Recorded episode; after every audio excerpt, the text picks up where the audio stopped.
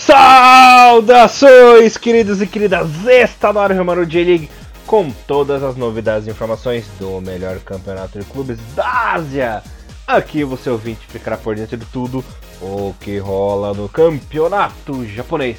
É isso aí, galerinha.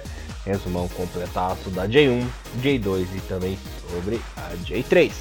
Como sempre, vocês estão na companhia de Elias Falas, o Barburinho Alegria na apresentação e comentários dele, o mito, Mr. Thiago Henrique Cruz. Tudo bem com você, um titi?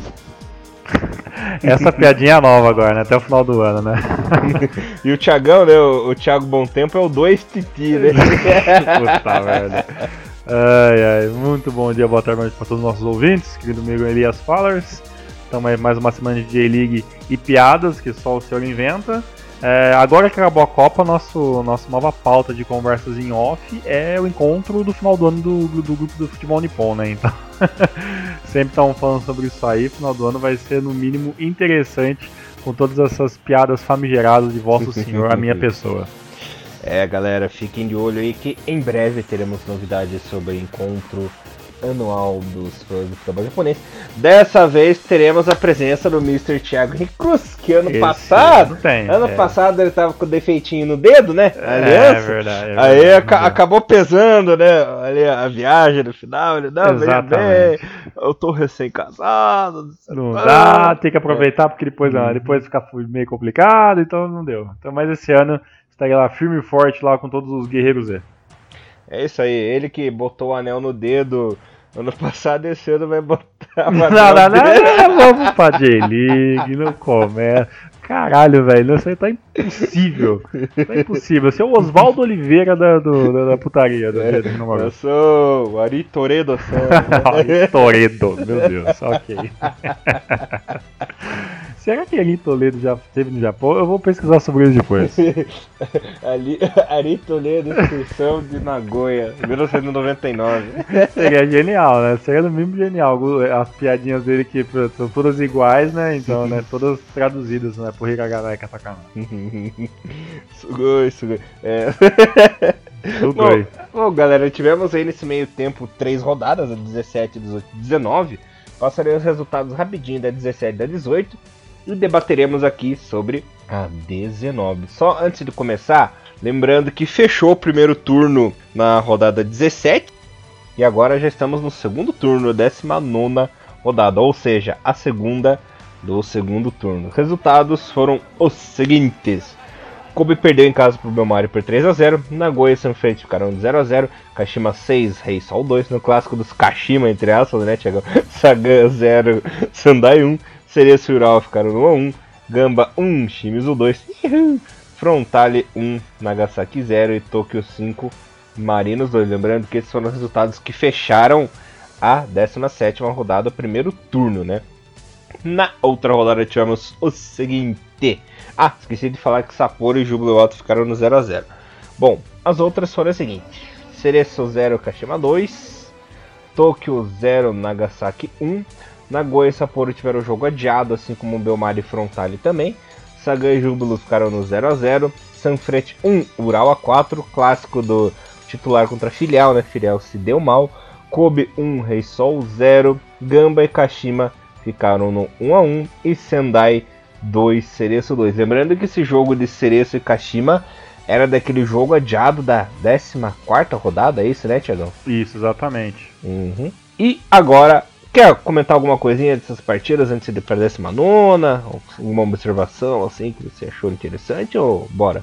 É, rapidão, é, só pra gente não, não passar em branco, é, a gente sabe que não vai ter muito, às vezes, fazer rodada certinha da J-League, os nossos, nossos ouvintes já tá meio que sabendo, mas é sempre bom lembrar que normalmente a gente faz dois em dois, a não ser que a, a gente traz pro nosso programa e como rodas atrasadas, os jogos acabaram sendo domingo e quarta-feira, então ficou um pouco mais complicado.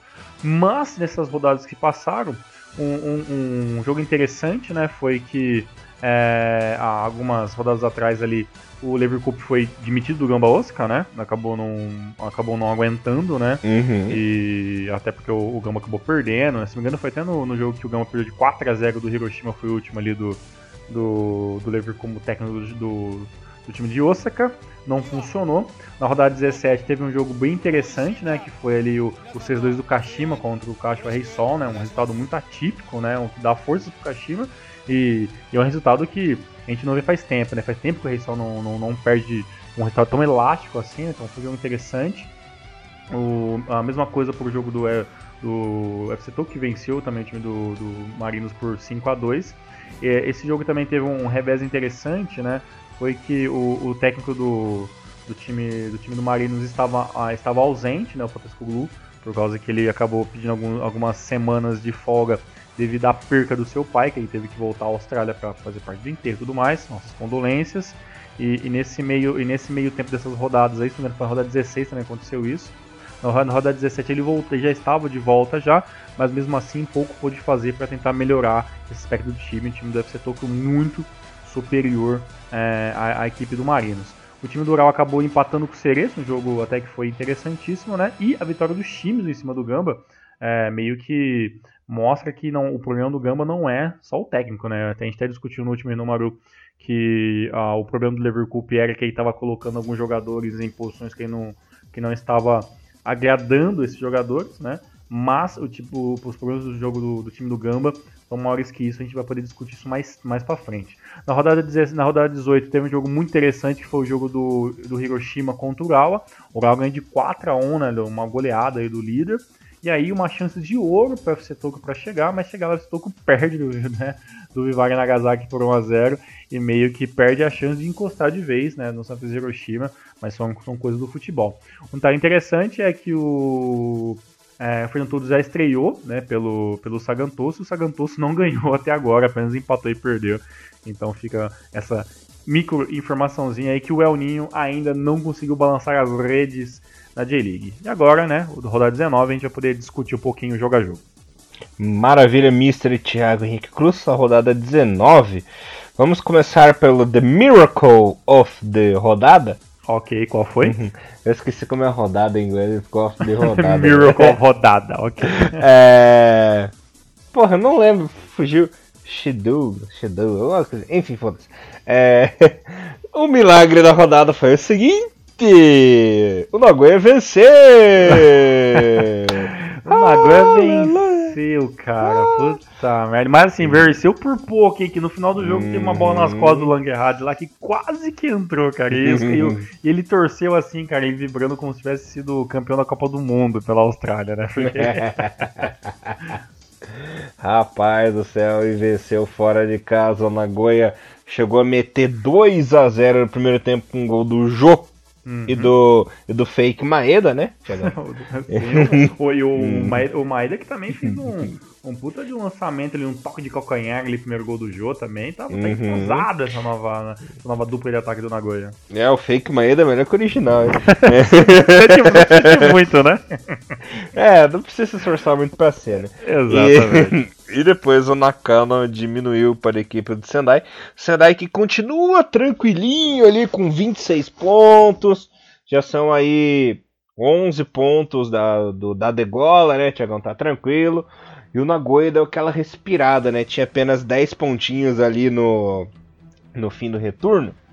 E agora já tem 13. Empatou na rodada anterior e agora venceu, né? Tá começando a...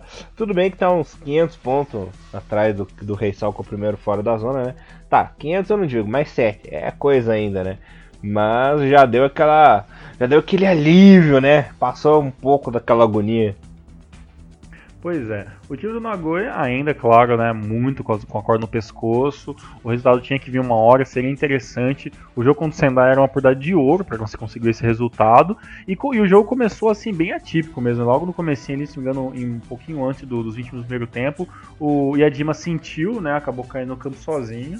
O Yadima, que é um jogador que eu gosto bastante, que veio do Urawa, foi pro Gamba, o Gamba emprestou ele agora pro Sendai até o, até o final da temporada e é um cara de 24 a 25 anos que precisaria fazer uma boa segunda, segunda metade do campeonato pelo time do Sendai para conseguir um espaço desse Gamba Osaka, né? E aí se machuca, né? Então, é, talvez isso acaba complicando o Yadima que estava basicamente sossegado com aquela vaga ali como meia direita na, na equipe do Sendai.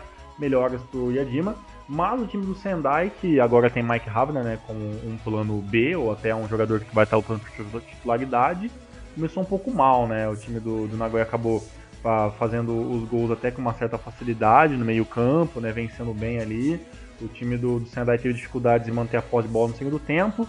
Na segunda etapa chutou mais, né? Principalmente depois que acabou fazendo ali o gol com, com o Nakano. O time forçou, colocou o Mike Havner no finalzinho do jogo, tirando um, do, um dos zagueiros e colocando basicamente um terceiro atacante, né? O time acabou jogando com 4-4-3.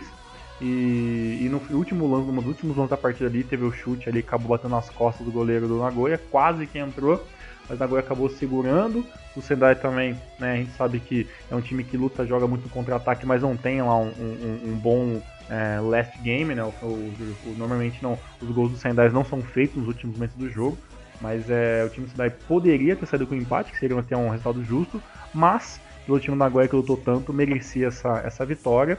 E vamos ver, né, se agora dá uma, uma aliviada, uma tentada, apesar que eu já acho que já é um pouco difícil pensar no Nagoya se manter na J1, mas é, é muito cedo para cravar que ele vai estar tá caindo, mas aí vai ser um negócio que vai ter que angariar é, jogo a jogo. E um detalhe interessante que o uniforme 2 do Sendai é, basicamente, né, quase anualmente muito melhor do que o uniforme 1, né? Dessa vez é um preto com números escritos em dourado, bacana pra caramba. É realmente uma camisa muito legal mesmo, né, Thiago? Uhum. Se eu for comprar o do Sendai, isso é de muito difícil encontrar, mas se eu conseguisse ter a oportunidade, claro que eu pegaria esse uniforme preto muito, muito foda. E agora que tem o Mike Havner, é, uma, é um incentivo a mais eu ter uma camisa do Sendai. Até porque eu também tô, de, tô, de, tô devendo do ano passado da nossa, nossa aposta, então vou ter que comprar de qualquer jeito. é, Vamos ver se, se a pessoa cumpre apostas, né? Vou comprar até o final do ano. Pretendo até o final de estar com a camisa do Sendai no nosso encontro. Maravilha, Tiagão. Vamos ver se isso se concretiza. Tiagão, aconteceu hum. um vira-vira virou nesta rodada e foi um vira-vira importante.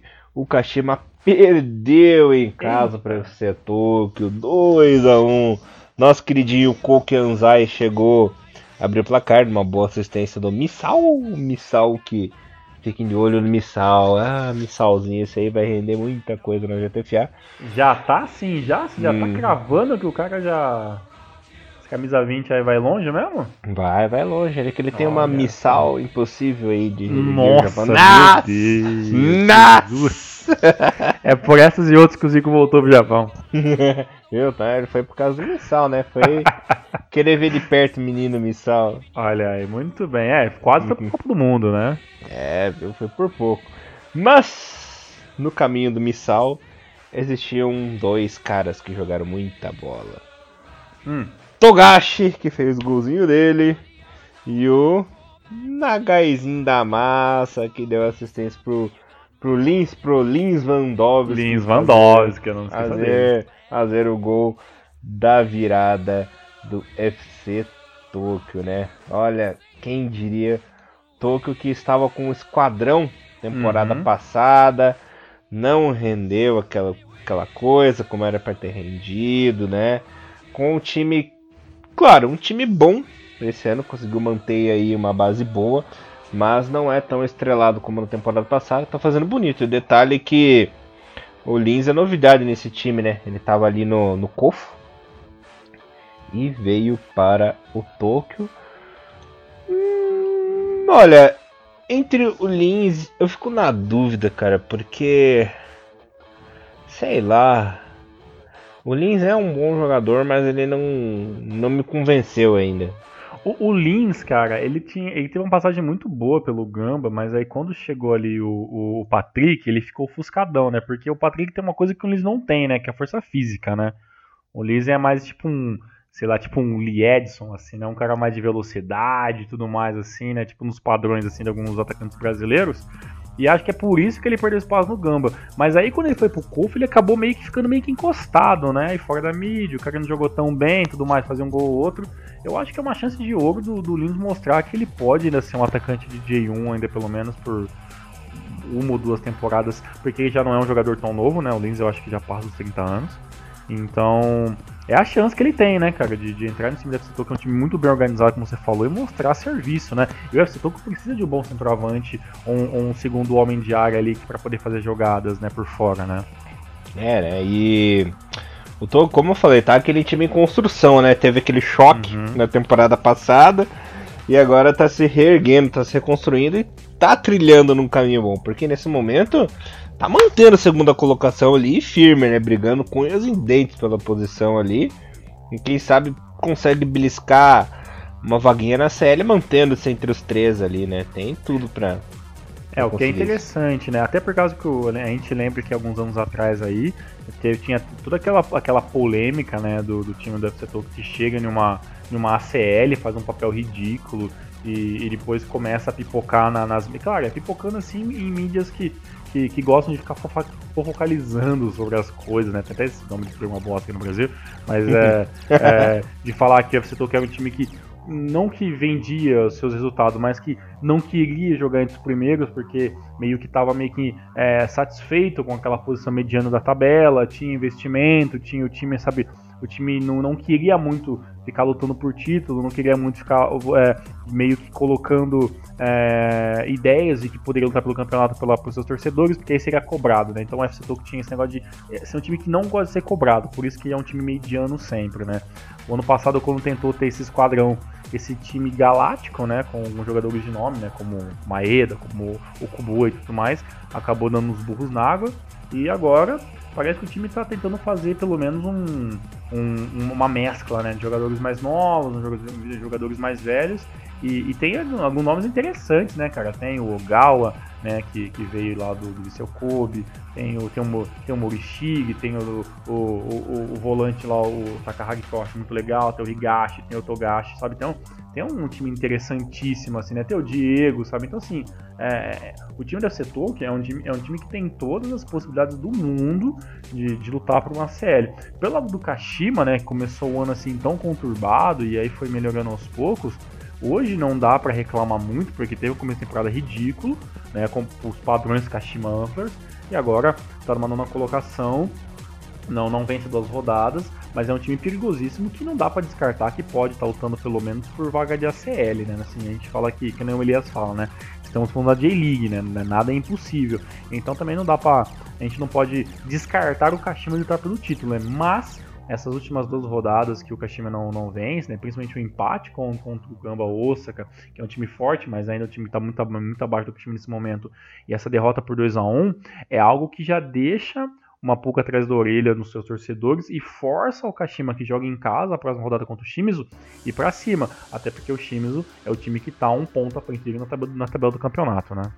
Exatamente, Diego. E falaremos agora mesmo do Shimizu. Você deu a deixa, né? Deu a dica.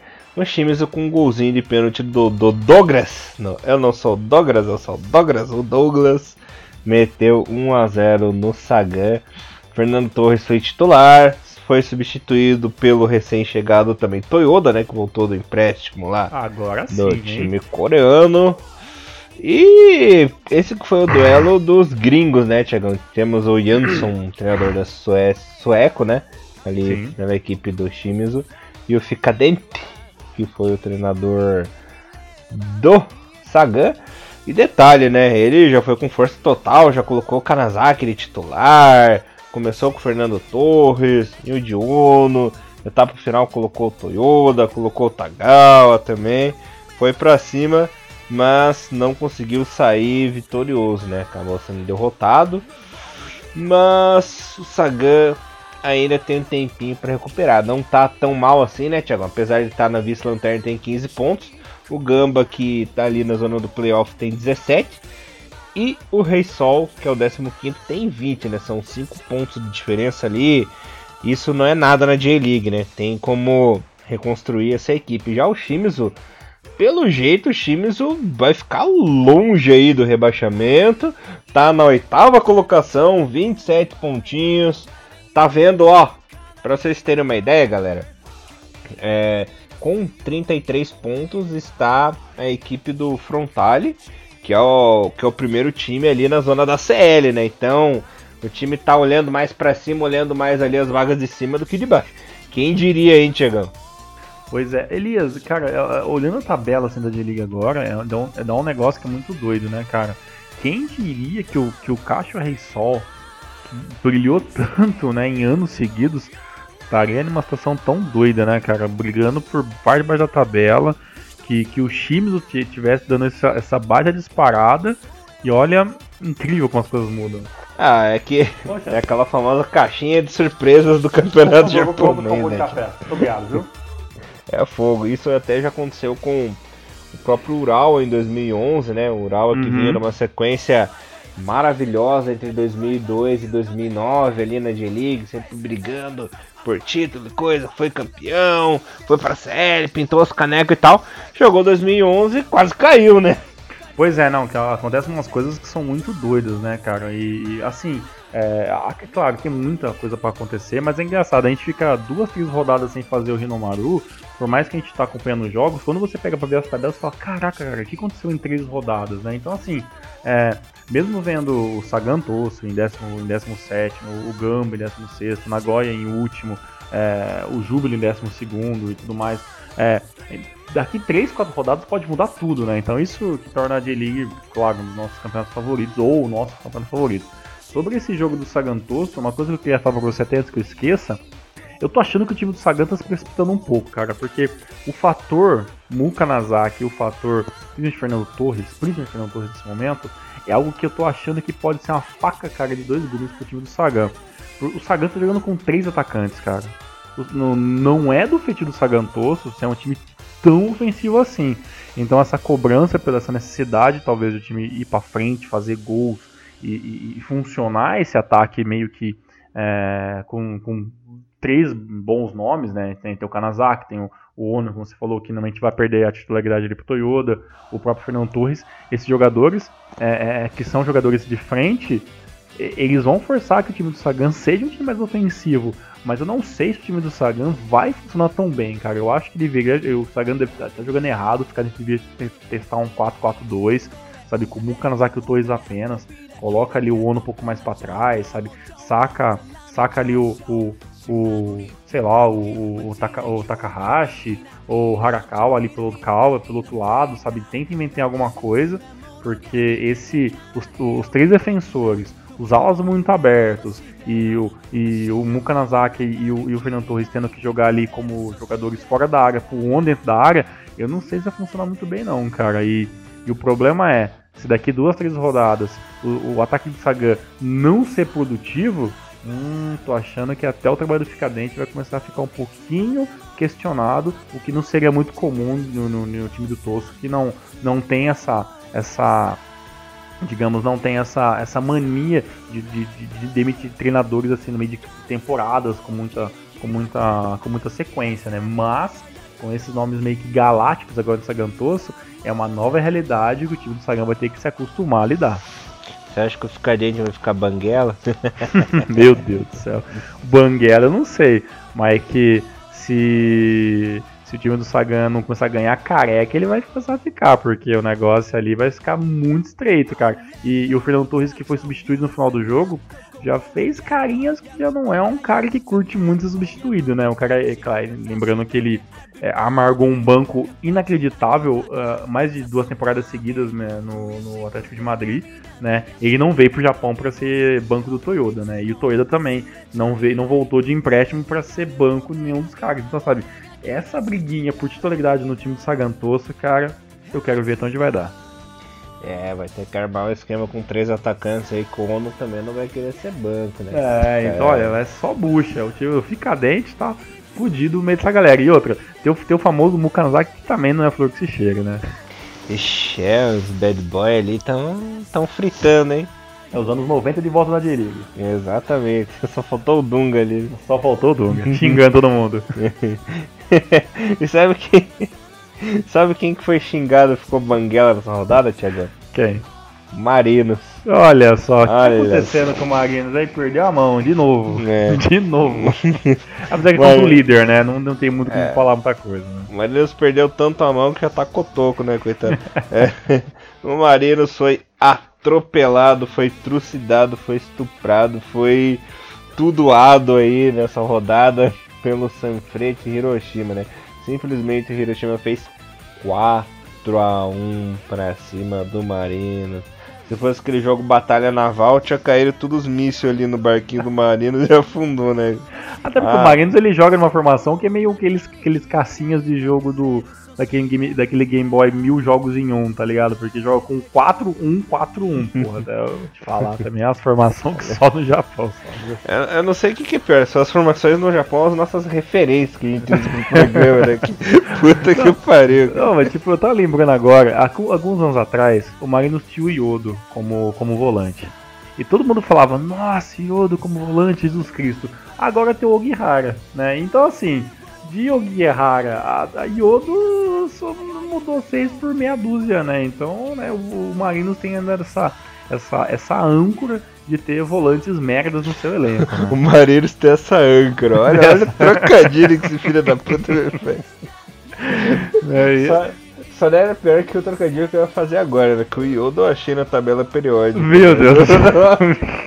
Meu Deus. Mas o Guihara eu não achei, não. O Guihara não achou. E os dois são camisa 6 e assim, cara, Endo, Amano, Kida e o Nakagawa ali estão devendo muito, né? São, claro, né? São, são todos jogadores que não tem, assim, nossa, grandes nomes, pretensões no campeonato japonês. São caras que, na sua grande maioria, estão ainda angariando o seu lugar ao sol, né? Mas nenhum deles acabaram ajudando ali o português a fazer o gol. E na verdade o Marinos teve até algumas chances ali na, na primeira etapa de até diminuir um pouco essa grande sapatada, acabou ficando com mais posse de bola porque tentou criar mais, chutou mais vezes a gol. Mas assim, né? As transições do Marino, quando passavam da, da, da zaga do, do Hiroshima, paravam na mão do, do Hayate, né? Então é, a situação é difícil, né? Porque todas as bolas que foram no gol do, do, do, da, do gol do Marinos entraram, né? Enquanto o Hayate acabou segurando essas diferenças, né? Do Ikura e do Hayate, né? Então, né, não é por menos que o Marinos está lá embaixo e o Hiroshima está lá em cima.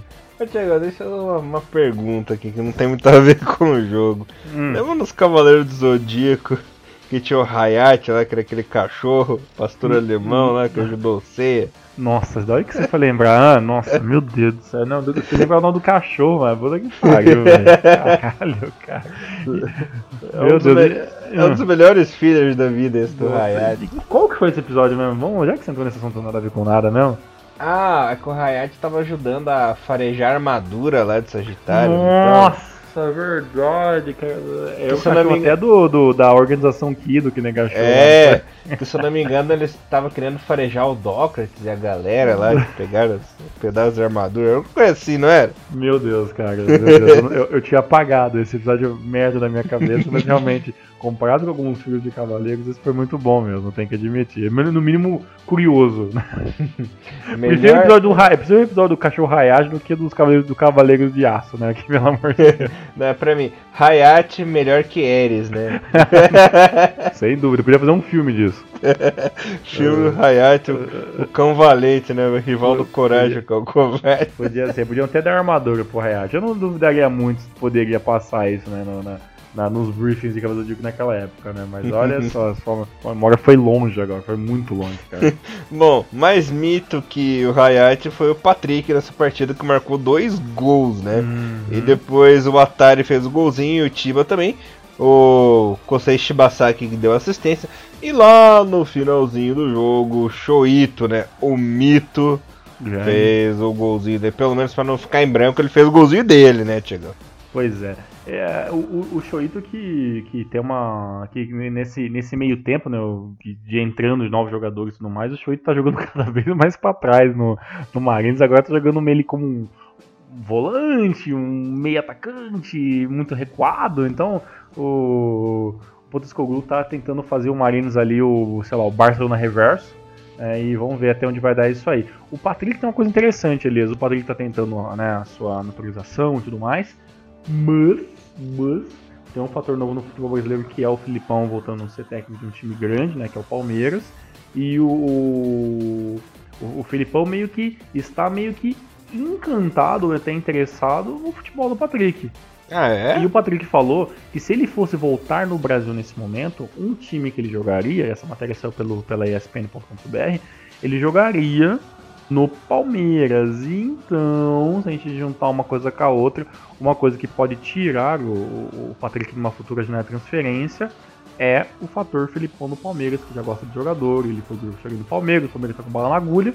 Então, se a naturalização do Patrick não sair, eu tô cravando que eu acho que o Patrick pode rumar outros rumos na sua carreira. Mas a janela do Brasileirão já fechou pro final do ano ou ainda dá para trazer pessoas de fora? Não lembro agora. Se eu não me engano, a janela do Brasileirão fecha agora em agosto. Mas será que ele ia arriscar voltar Eu acho Brasil? que agora não, mas por exemplo, vamos supor. Ano que vem, né? É, faz essa temporada pelo Hiroshima, é campeão, não saiu a sua, a sua, o seu visto lá pra, pra, pra poder jogar pela seleção. Bem, aí ele faz, é, aí ele volta pro Brasil, tenta fazer num time japonês, um grande aqui, se não der certo no Palmeiras, volta pro Japão e termina a carreira. Joga no coxa, ou assim. Ou joga no coxa, ou finaliza quem entrou no Brasil, assim. O, o, problema do Patrick é, é, ele, ele tá fazendo muitos gols e tudo mais, beleza e tudo mais, mas aqui no futebol brasileiro a gente sabe que a falta é um bagulho um pouco mais utilizado, é um pouco mais forte, né? Ele, ele é um jogador forte, mas ele vai ter a cobrança um pouco maior num time muito grande. Então, sabe, eu não sei como que ele vai. Como poderia lidar com essa situação de, de, de do Patrick no Palmeiras. Mas, se funcionar e for bom para os dois lados, então acho que talvez é uma coisa que a gente não possa descartar nesse momento. É, Tiagão, vamos ver, né? Porque jogar, que nem você disse, né? Uma pressão diferente, camisa pesa, Brasil, né? Complicado pro jogador. Mas eu acho que ele tem personalidade para aguentar, assim. Pois é, Nossa. assim, e acho que assim, por mais que o Patrick seja interessante, um cara inteligente, já passou pro time, que já tá no melhor momento da carreira, se ele conseguir jogar na, pela uma seleção, eu acho que talvez esse é a sua, a sua principal ambição, né, na carreira, que é o que faltou, né? Não teve chance de jogar pra seleção brasileira e tudo mais. Então eu acho que esse fator segura ele um pouco mais no Japão. Agora, se enrola, se embaçar demais isso, né? Então, ainda mais agora que a gente já sabe quem que é o novo técnico do Japão. Sim, é uma novela que ainda não tem um fim de, decre, decretado, né? Uhum. Ah, ainda mais eu levando em conta que o treinador do Japão é cria do, do Hiroshima, né? Quem sabe aí. Pois, as melhores chances do... deles é agora, né? A melhor chance do é, do é quem agora. Sabe a, a cartolada do Hiroshima fala pra ele, ó, oh, Mãe, ó, o Patrick aí, nosso, né? Dá uma forcinha. Você chegou aí na seleção graças a nós, fez trabalho aqui e tal. Vai, vai aquele, aquela fofoquinha na, no, Não dá pra descartar, né? É, o nosso querido Moriaça, né? Vamos, vamos, vamos aguardar pra ver, né? Vamos ver, vamos ver. Tiagão, quem está em péssima fase na J-League, já são quatro derrotas seguidas que esse rei solta mais para um eclipse, né? E agora uhum. teve a proeza de perder em casa de 2 a 0 pro Belmari, Caramba. um double do Yamasaki, né? Lembrando que o Belmari tem mais pontos que a equipe do Rei Sol, tá lá em 11 com 25. Uma equipe que também acumulou muita gordurinha aí, quem sabe essa gordurinha pode fazer uma diferença no final do campeonato. E o Rei Sol em 15 com apenas 20. Olha só, Thiago, que é isso, rapaz? Não esperava por essa derrota, hein? Pois é, cara, um time que eu aprendi até a, a respeitar bem o time do Caixa Rei Sol nas temporadas. Tá se perdendo, o esquema ainda continua sendo o mesmo, ainda com a 2-3-1, com o Esca na frente.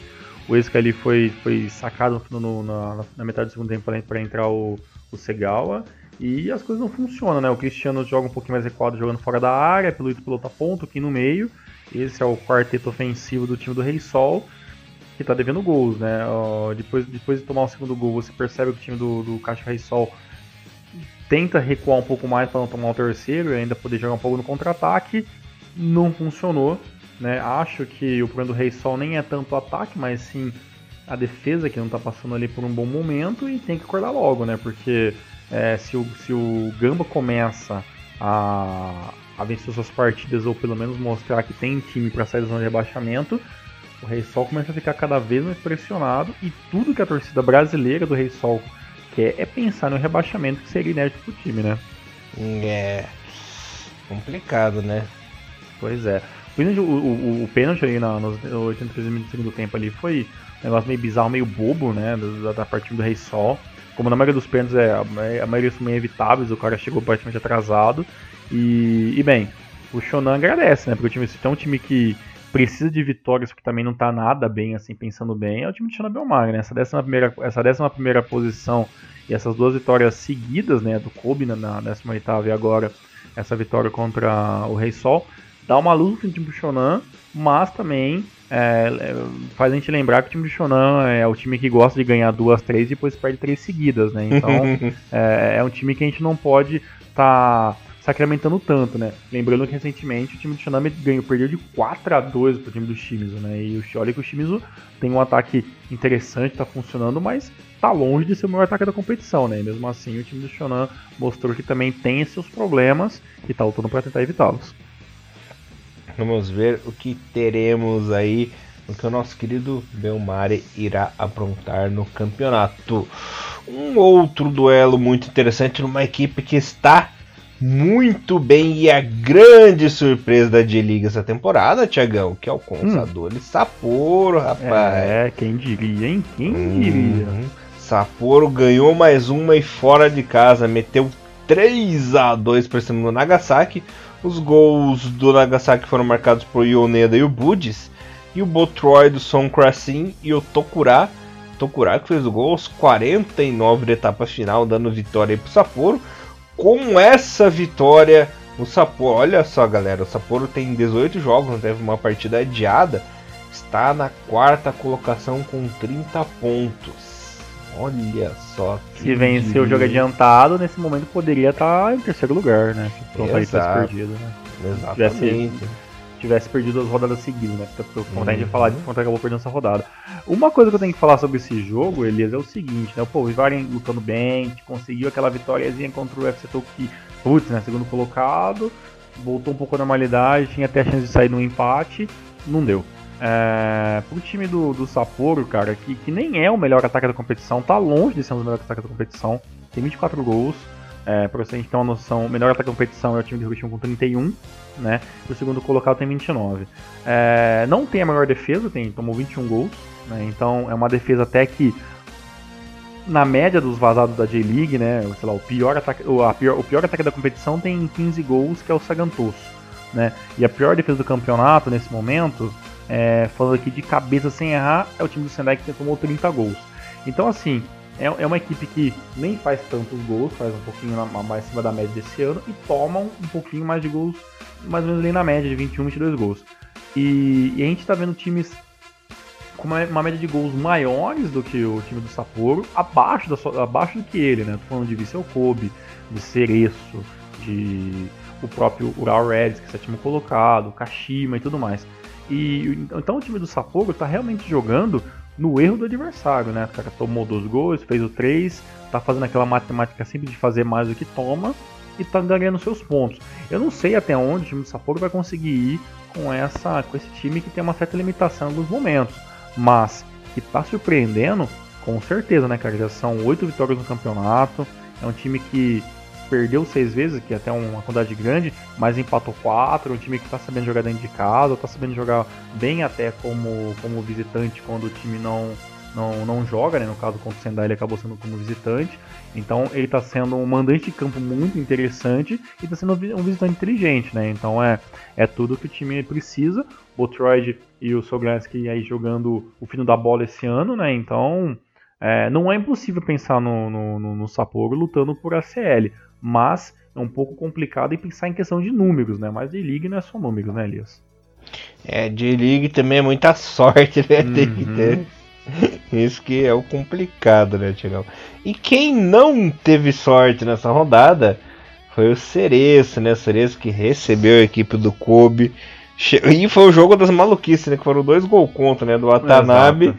e do Yorichi, né? A equipe do Cereço via vencendo o jogo até os 30, aos 30 da etapa final quando fez um gol contra também e acabou ficando no 1 a 1 né? Que foi um negócio super engraçado isso que aconteceu com a equipe do Cereço. Tem um fator curioso aqui para te contar, Tiagão. Hum. É, você sabia, eu não lembrava disso, mas a equipe do Kobe tem um mestiço americano, né? Quem que é? Não lembrava disso. O Léo Osaki. Ah, ele é mestiço americano? Uhum. É, ele nasceu nos Estados Unidos. Olha só que legal. Camisa 25, né? Que jogou nessa partida. Isso. Um zagueiro, né? Uhum. Olha só, interessante. Eu, eu, não lembrava, eu não lembrava disso. Acabou passando batido na, na nossa revisão ali. Ah, lembrei porque que acabou passando batido. Porque hum. No primeiro semestre ele tava no Tokushima, agora que eu lembrei. Ah, tá. Então dos caras que vieram nessa janela do mediano, então, né? Isso. Uhum. Ah, bom. É interessante, não, não, desconheço ele, vou pesquisar um pouco mais sobre isso, sobre esse jogador. É, aparentemente jogou bem, não, não, não, eu não vi esse jogo, não consegui ver esse jogo do Kobe, vi só os highlights. É, achei muito esquisito o gol do, do Watanabe, né, que é atacante, né, fazer gol contra, eu sempre acho muito esquisito isso. Mas é, pela, pelos números dessa partida, né, o time do Kobe teve mais posse de bola, né, chutou mais vezes a gol. O time do Cereço foi, chutou 10 gols e 5 foram finalizações corretas. O time do, do Kobe chutou 11 e apenas 4 foram, então um desperdício um pouco maior. É, uma coisa que, que chama muito minha atenção negativamente pro time do, do Kobe, a gente já sabe que é um, é um foguete molhado, como o Elias falou, é o time do Cereço que tá numa temporada até que muito regular, né? Infelizmente é um dos times que mais perderam. Na verdade, o time da Setoco é o time com, com, com mais derrotas, não derrotas, com mais, derrotas, mais empates nesse campeonato, com oito. E é, é uma equipe que tem dificuldades em fazer gols e manter os resultados.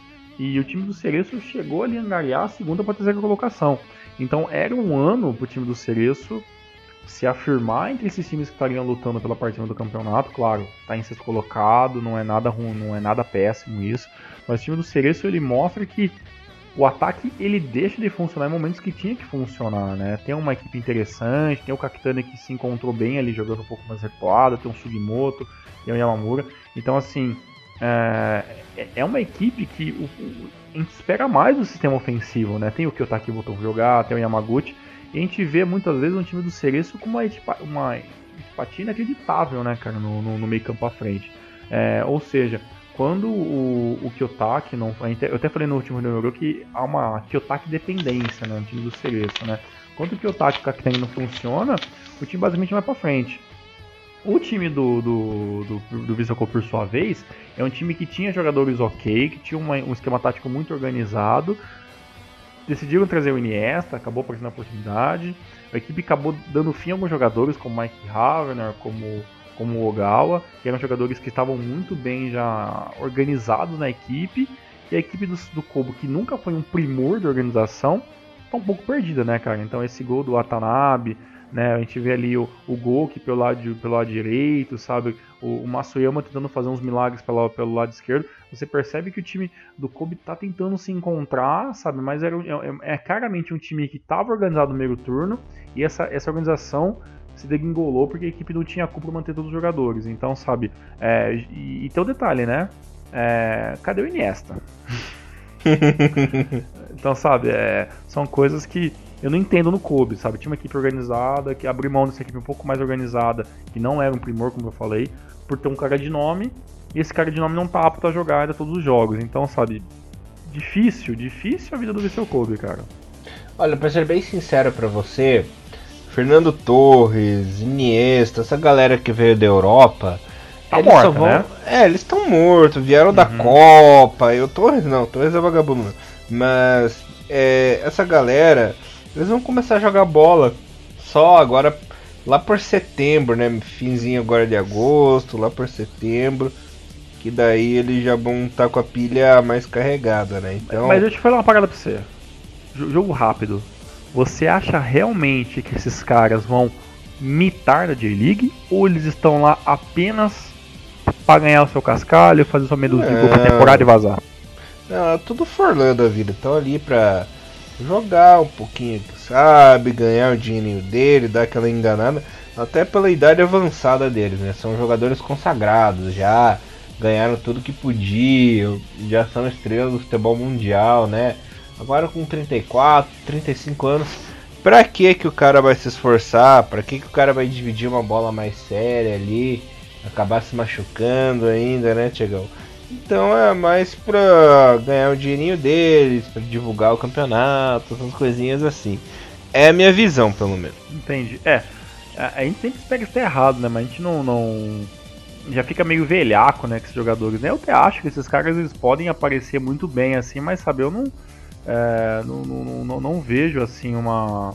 Uma participação. Até porque, principalmente, o Iniesta, ele veio com. O do, do Marcelo como um por causa do patrocínio, né, cara, agora da Rokutan, né, é isso, né, da Rokutan e... e... É, Rakuten, Rakuten. Isso, Rakuten. Rokutan é aquele remédio. É, né? é um goleiro também, se não me engano, também. E, Isso, também. E, ele, ele veio ali pra, pra fazer o qualquer dois anos, porque ele sabe fazer voltar a jogar com o Barcelona pelo Barcelona Legends lá, né? Que é uma equipe do Barcelona que faz alguns eventos, então sabe, não dá para esperar muita coisa do Iniesta, né? E o Lucas Podolski, que é, digamos que o, o homem, né, do Viseu Kobe no ataque, tá machucado, né? Machucou ali, se não me engano, foi o, o pé direito, no mais, é uma fratura no pé, não sei se foi pé direito para esquerda, e, e não tem é, digamos que pretensão de volta até outubro, cara. Então, sabe, o time do Kobe que, que tem uma folha salarial alta, os jogadores não, não estão nem possibilitados de jogar, né, cara? Então, complicado, né? É, mas sabe o que é complicado mesmo, Tiagão? Hum. A situação do Gamba Ouça, cara. É... Quero. Esse jogo ai, aí ai, que ai. acabou. Fogo, né? Acabou em 1 a 1 O Huang até chegou a abrir o placar pro Gamba. Depois o Oi no finalzinho, 47. Parecia que finalmente o Gamba ia ganhar depois de um, um longo período. Aí ia se dar bem, não sei o que. Acabou se dando mal, né? Tudo bem que empatou fora de casa, já somou um pontinho. Mas a, um negócio que eu quero perguntar para você, Tiagão. Você que é setorista do Gamba aí, sabe que a situação tá feia. Numa situação crítica, feia como tá do Gamba, não era melhor você trazer um treinador mais experiente, com mais nome? Tudo bem que o Tsuneyasu Miyamoto ele foi capitão, ele foi lenda da, da seleção japonesa, né? Mas enfim, mas como treinador ele só tava ali no, no time B, né? Do, do Gamba, é, treinando na J3 ali, a equipe, né? Será que não é uma aposta muito arriscada tanto pro Gamba quanto pro Miyamoto, né? Porque o Gamba pode ser rebaixado pela campanha que tá tendo, né? Se tivesse chamado um treinador mais novo, poderia ter feito diferença. E não, também não queima o filme do Miyamoto por ele estar tá começando agora a carreira de treinador. Será que não é arriscado pros dois, rapaz? ou se queima, cara. Eu acho que o Miyamoto é o, é o cara que pode sair mais prejudicado dessa história, né? Que você falou, um cara que tá, tá começando agora, treinando de time principal, o cara tava na categoria de base e tudo mais. O time do Gamba, uh, ele, a gente sabe que é, o time já se.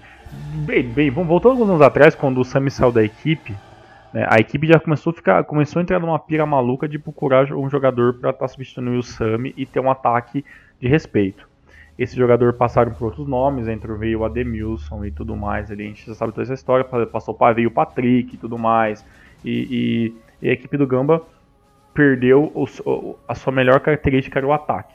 Né? Ainda tinha meio campo com jogadores excelentes, né? o Endo e tudo mais. É, Endo, Cone e tudo mais. Esses jogadores, a idade chega.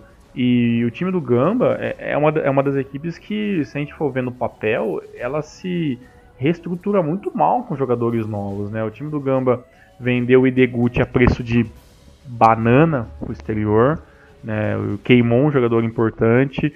O time do Gamba não teve pulso para manter o Sami, ou pelo menos fazer uma contraproposta quando veio ali a oportunidade de voltar para a Europa, já que era uma coisa difícil ele, ele recusar a Alemanha.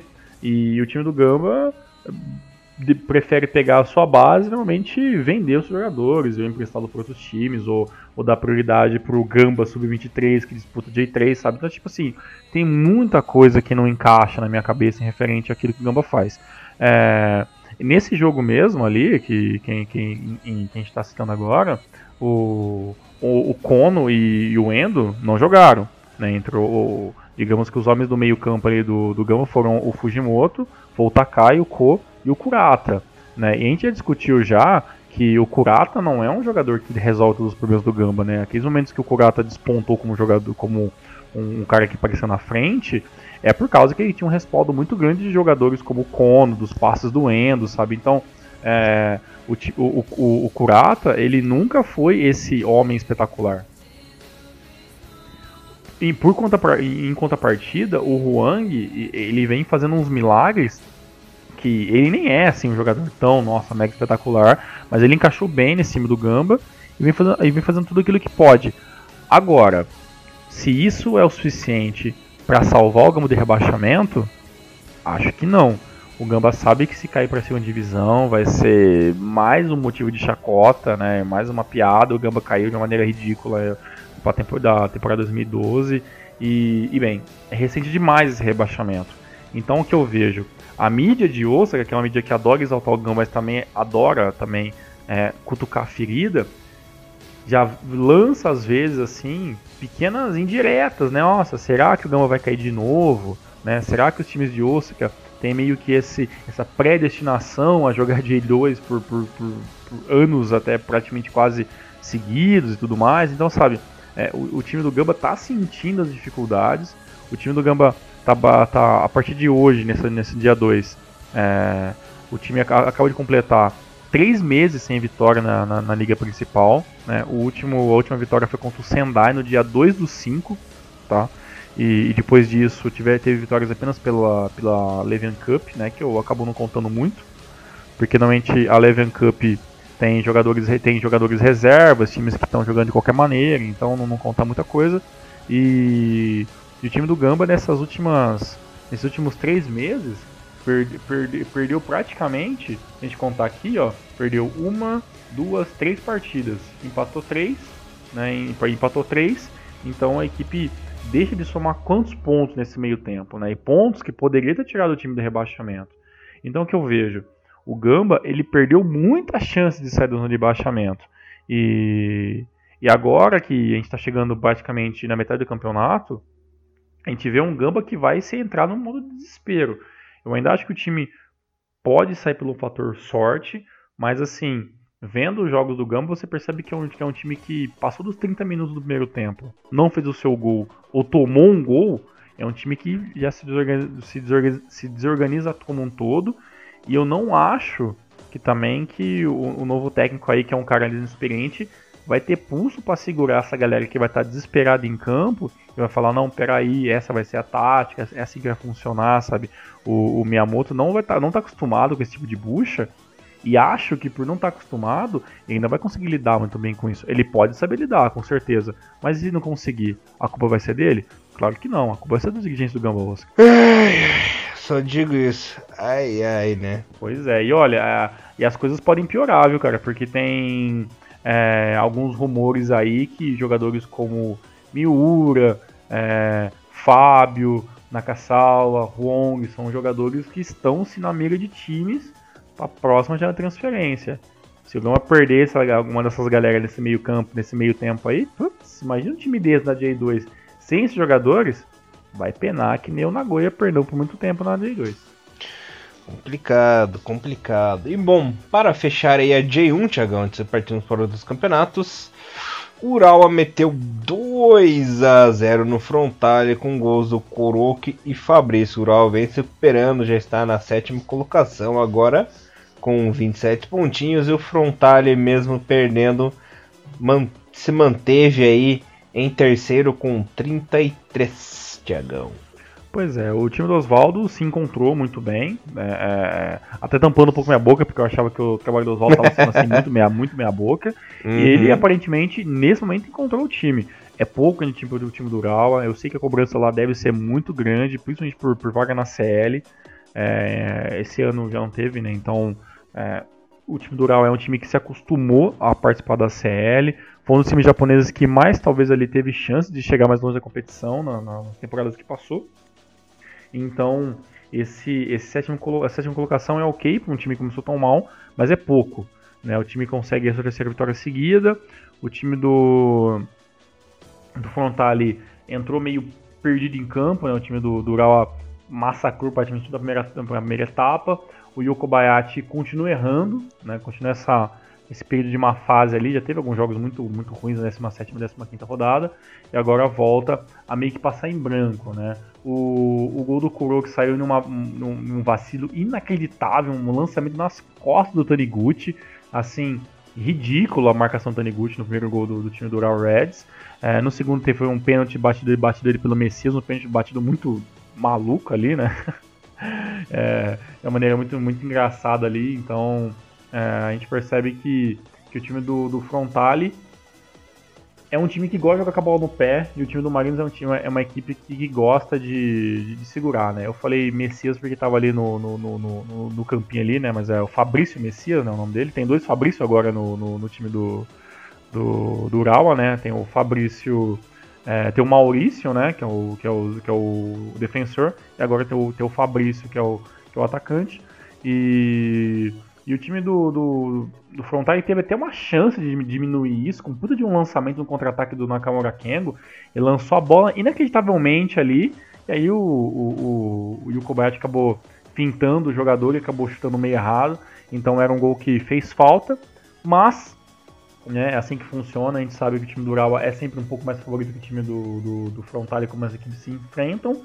Deu a lógica, né? Deu o time um pouco mais organizado. Mas o time do, do, do Frontale tem ainda umas, umas quirelas, né, para se manter na terceira colocação. Mas tem que abrir o olho, né, cara? O próximo jogo, o time do, do Frontale enfrenta o Marinos. É uma chance de voltar, de voltar a vencer. Em, em contrapartida, o time do Urawa tem uma, uma possibilidade ainda maior de vitória, que vai enfrentar o Vivar Nagasaki, que é o time que anda é, dando um pouco de medo nos, no, nos, nos, primeiros colocados, mas é uma equipe que fatalmente entra como, né, é, como fadada a derrota contra o poderoso e organizado novo Ural Reds 2018. Maravilha, Mr. Thiago Cruz. Deixa eu passar para a galerinha aqui a classificação, que ficou da seguinte maneira após 19 rodadas. Sanfrecce Hiroshima líder 44, Toco em segundo com 37, Frontal em terceiro com 33 com um jogo a menos estariam na série nesse momento. Quem estaria na zona do playoff no momento para enfrentar o campeão do playoff da J2 é o Gamba com 17, né? Rebaixados estariam Sagan com 15, 17 e 18 Nagoya com 13. Artilharia, o artilheiro ainda continua sendo nosso querido Patrick com 14 golzinhos do Hiroshima. Olha o Koroki, né? O Koroki fez seus golzinhos já está em segundo lugar agora com 10, lembrando que os japoneses estavam longe, né? Três rodadas atrás, mas o Kuroki chegou. E temos o Diego Oliveira do FC Tokyo com 10 golzinhos também. Pelo jeito, Kuroki mais uma vez, mais um ano, vai brigar pela artilharia do campeonato. Tiagão, mais alguma coisinha ou bora pra J2? A J2 que já está bem avançado em relação a J1 já está na 26 rodada, onde tivemos três jogos adiados, né? O Kamatamare Sanuki e o Montedio, o Fadiano Kaema, o Tokushima Vortex e o Renault Yamaguchi Matida Zeva. Aliás, até esqueci de comentar isso, que alguns jogos lá no Japão na G1 foram adiados também, por causa do tufão, né, que está acontecendo lá na ilha, no Japão. Então, alguns, algumas localidades ali foram mais afetadas do que as outras, né? E por isso alguns jogos foram adiados. Mas os que aconteceram, o Kyoto perdeu em casa para o Verde pelo placar de 1 a 0 o Kyoto tá na lanterna, tá afundado, que desgraça que o Kyoto tá essa temporada.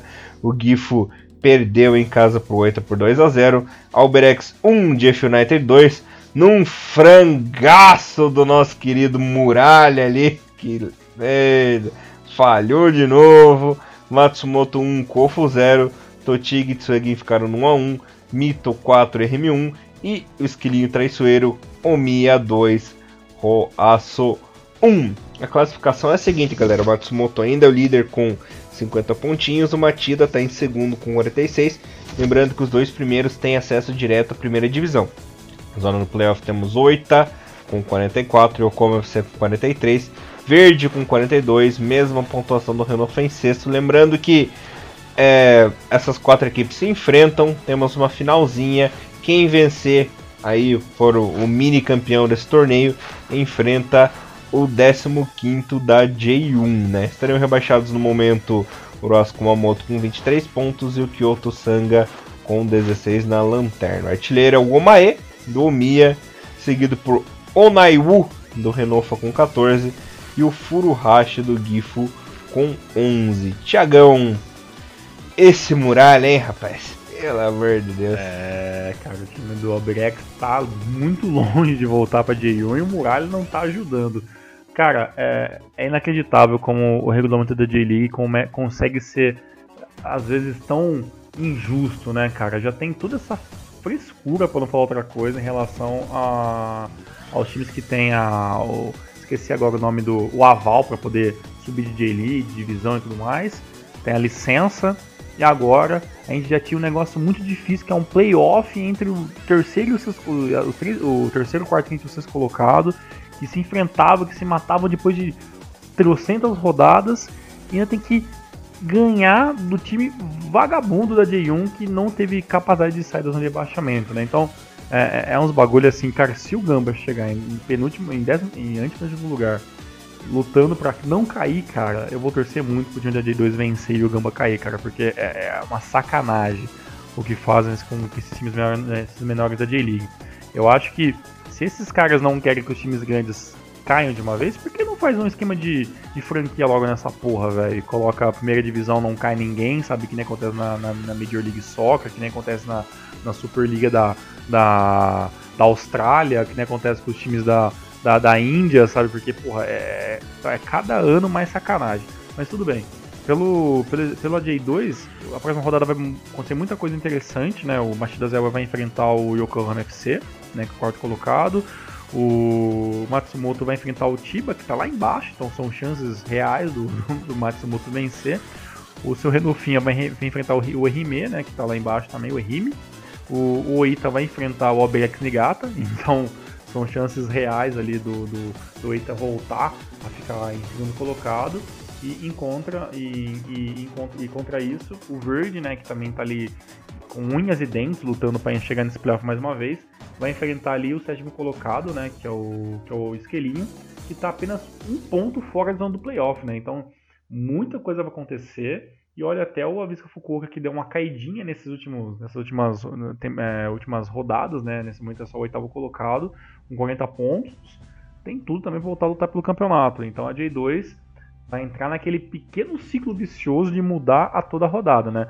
O melhor mesmo seria o Matsumoto vencer o, o Jeff e abrir o mais pontos possíveis ali para estar tá, é, podendo perder depois com uma certa gordura, né? Principalmente são quatro pontos, pode aumentar ali até para seis ou, ou sete pontos, o que seria o ideal nesse momento, mas eu acho que vai muita coisa mudar.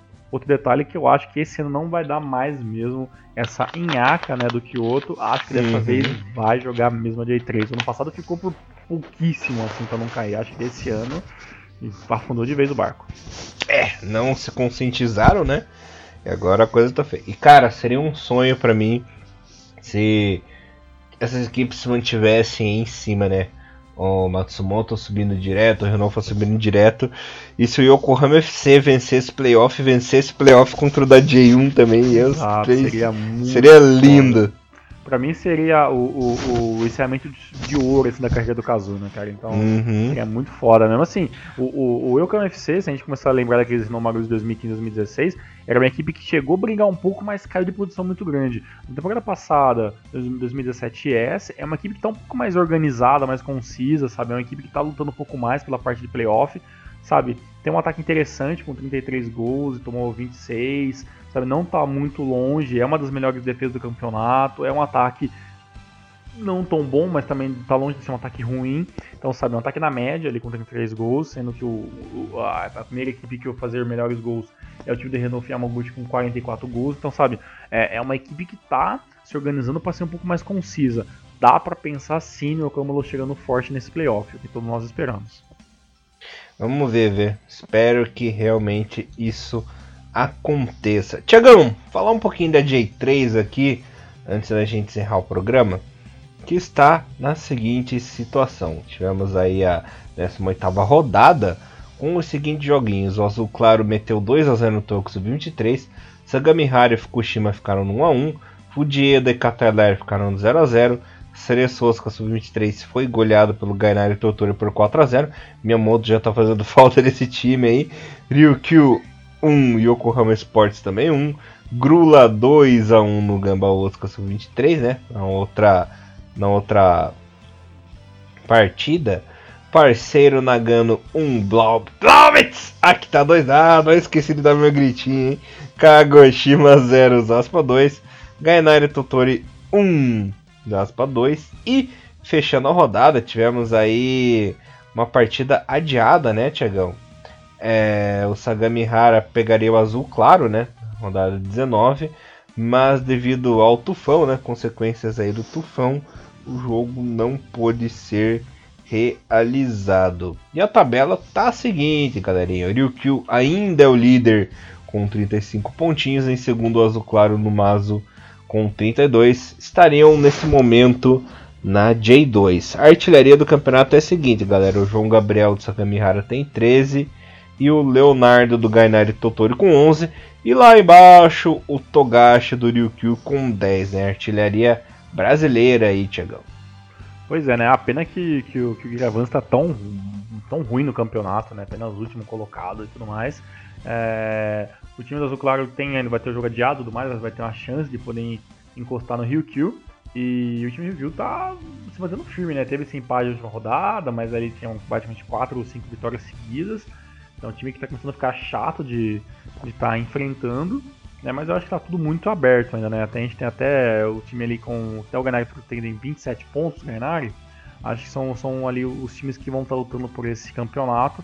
Mas eu acho que a, a tendência, né? É afunilar entre os três primeiros colocados, né? Até acho que o Kagoshima pode dar um, um gásinho final ali, acabou perdendo essa última rodada. Já faz pelo menos quatro rodadas que não vence.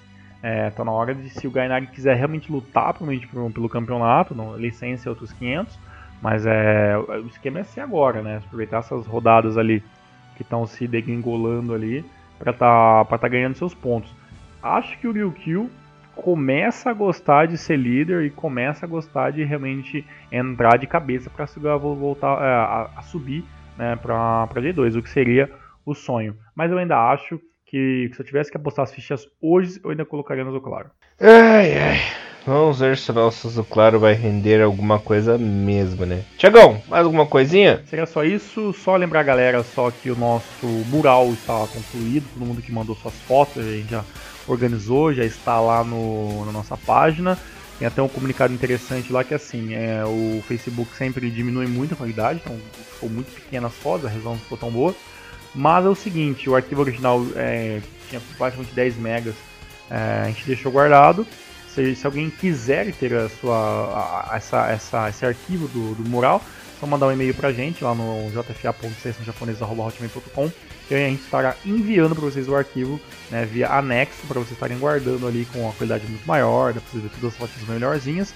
Até porque a tendência agora é a cada copa aumentar mais e mais o nosso mural e as fotos ficarem um pouquinho menorzinhas, mas aí com mais gente participando. Muito obrigado a todos os 133 ou 134 pessoas que já estão participando do nosso mural sempre vai mandando fotos pra gente aí, a gente vai estar tá colocando aos poucos, sempre naquele esquema, a cada Copa do Mundo, a gente faz, pede mais, ou pelo a gente pode fazer isso a cada dois anos, se, se a galera mandar muitas fotos, e aos pouquinhos a gente vai aumentando o nosso moral. Desde já, muito obrigado, e a gente se vê na próxima semana, meu querido amigo Elias Faller. Sucesso, sucesso, né, Thiago? Muito sucesso. Maravilha, galera. Nos vemos aí na semana que vem com muito, muito, muito, muito, muito mais Renomaru. Bom, Tiagão. Valeu, galera. Até semana que vem. Renomaru, levando o melhor futebol japonês pra vocês, galera. Valeu, até semana que vem. Tchau, tchau. Sayonara.